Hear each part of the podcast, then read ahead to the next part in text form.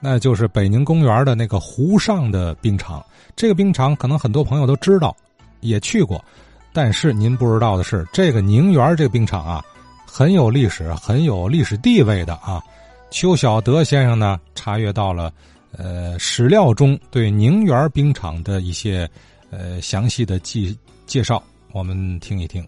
北宁公园啊，这滑冰场历史的渊源，它是呢中国那个冰上运动重要的发源地之一。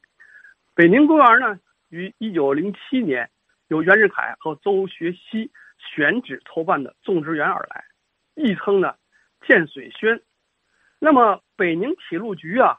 局长啊高继义于一九三二年了，耗资了五十多万银两再次修建，并立碑为记。在一百多年的时代的变更中吧，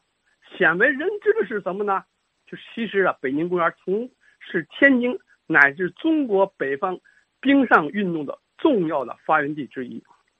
据这个有关资料考证了，北宁公园在二十世纪三十年代就设有滑冰场。当时啊，北京公园主要是依靠那个自然的湖面搭建起一个冰场，用一些草席呀、木板呐。围成一个大圆圈这个大圆圈啊，就是人们在里头进行滑冰。对外开放门票价格以场次和次数而定，下午的场次可能比上午场次票高一些啊，为天津滑冰爱好者了提供了切磋呀这种一种朋友圈，形成了滑冰爱好者的朋友圈。北宁公园呢，滑冰场是个管理全面完善到位的滑冰场，为了冰球比赛呀、速度滑冰比赛呀。还有花样滑冰比赛提供了很好的优良比赛场地。一九三五年一月二十日，由北京公园举办的天津速度滑冰和花样滑冰在此举办，参加者达到一百零二人左右。这次比赛呢，王兴尧创造了五千米速度滑冰的最好成绩是十一分五十秒，林秀莲呢包揽了女子这个一百米啊、一百五十米啊、二百米还有五百米四项冠军。在青少年比赛中呢，就是有个叫都兴全的，获得了就二百五十米，还有一个赤卵赤鸡蛋，一百米滑冰，还有二百米倒滑，还有五百米速度滑冰的四项冠军，就是他说明参加比赛有那个女子组，有成年组，还有少年组，多层次的啊，比较全面的，可以显现的证明天津当时滑冰爱好者的人数还是众多的哈。一九三六年一月十二日。由天津体育协会在北京公园再次的举办了冰上运动会，六十多人参加，共打破了上一届速度滑冰比赛的十四项纪录。那么新中国成立以后呢？一九五一年一月二十一日，在北京公园又一次举办了全市级的滑冰比赛，有多项滑冰记录被改写和刷新，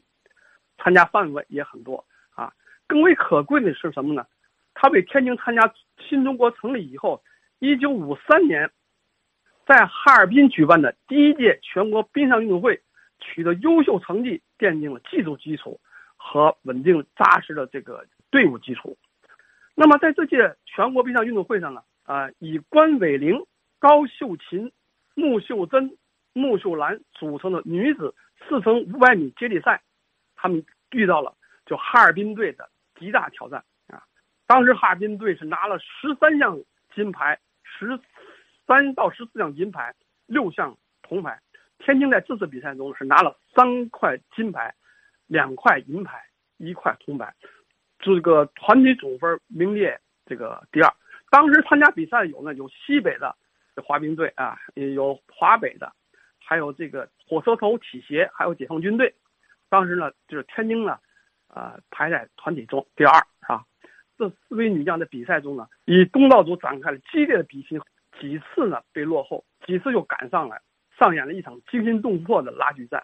最后，他们不负众望，夺得了金牌，成绩是四分二十七秒零五。现在这个成绩看起来就太慢了，但是不要脱离当时的历史条件和历史的背景。那人能滑到这种成绩，在全国取得领先第一名是相当不错的哈。这当场的全体这个天津的教练员和华北的教练员还有运动员啊。都兴奋不已，因为呢，它是集体项目，它更显示出天津市民众的一种集体主义精神和积极向上的精神。好多运动员都掉下了眼泪。当时五十年代呢，呃，就是以前呢把滑冰运动定为是贵族人民运动。那么自从这个新中国成立以后呢，天津市体委就滑冰运动一定要走向基层，走向群众。啊，这一切的成就，这一切的往事啊，成为北宁公园冰上运动的永久的记忆，也让北宁公园啊成为那个年代天津乃至中国北方名副其实的冰上运动中心之一。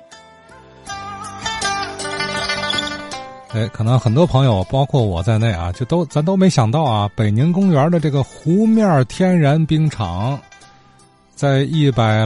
呃，一百来年的这个现代冰上运动历史中，还具有挺重要的一个地位了，是吧？多次正规的比赛，包括民国时期的啊，都是在这儿举行的。它也见证了早期天津滑冰健儿一次次的突破历史啊。冰雪运动啊，从群众性活动到竞技体育，东北那边那嘎达人啊，有人家得天独厚的优势。但是，一九五三年全国冬季运动会，咱们天津的老一辈的。这个滑冰前辈们啊，能得到团体第二的成绩，可见天津现代滑冰运动的这个底蕴啊，也挺深厚。